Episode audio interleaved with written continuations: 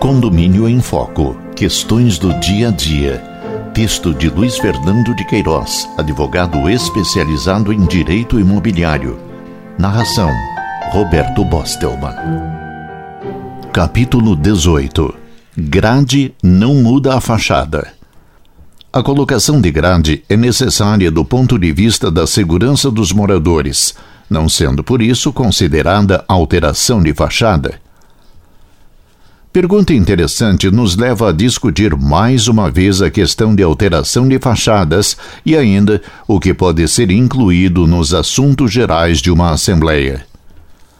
No meu condomínio, foi feita uma assembleia para aprovação de pintura no prédio e assuntos gerais.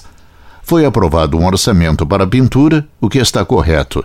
Foi também aprovado um orçamento de mais ou menos 10 mil reais para a colocação de grades na frente do edifício e uma cobertura de policarbonato na calçada de acesso ao hall de entrada.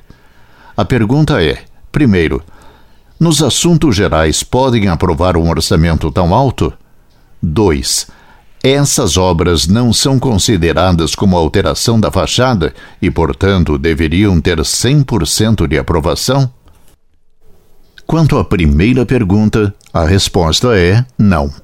Nas assembleias ordinárias ou extraordinárias de condomínio, todos os temas de deliberação devem estar devidamente expressos no edital de convocação para que a decisão seja válida e, principalmente, exigível dos condôminos ausentes. É o que se infere da Lei do Condomínio, artigo 24 caput, ao referir-se que a Assembleia Geral Ordinária compete aprovar as matérias inscritas na ordem do dia.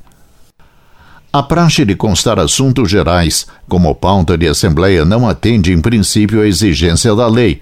A razão, porque se tem entendido que, em assuntos gerais, os condôminos só podem discutir os problemas gerais do condomínio, mas não deliberar em caráter definitivo.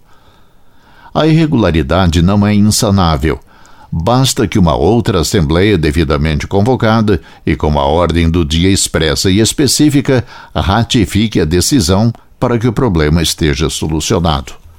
Quanto à segunda pergunta, entendemos que as obras de colocação de grades na frente do edifício não constituem uma alteração da fachada no sentido de exigir-se quórum unânime para a validade de tal decisão. Lei 4.591 de 1964, artigo 10. A. Uma, porque não se trata de iniciativa de um só condômino, visando beneficiar-se com exclusividade de inovação no prédio.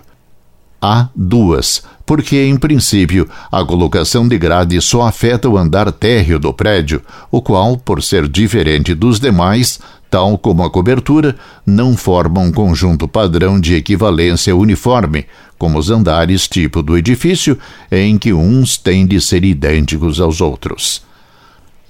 A. 3 porque, mesmo que a grade efetivamente constitua uma modificação da fachada original, sua colocação é necessária do ponto de vista da segurança dos moradores, o que constitui razão para afastar qualquer impedimento de ordem legal, como vem reiteradamente decidindo nossos tribunais. Em hipóteses tais, o quórum mínimo exigível, no nosso entender, é o de dois terços do total de frações ideais salvo disposição em contrário da Convenção do Condomínio. Quanto à colocação de uma cobertura de policarbonato na calçada de acesso ao hall de entrada, só podemos expressar nossos parabéns ao prédio, já que está se preocupando com a segurança das pessoas que entram e saem do edifício, evitando que haja acidentes e resguardando os proprietários contra possível ação de indenização. É exemplo que deve ser seguido por todos.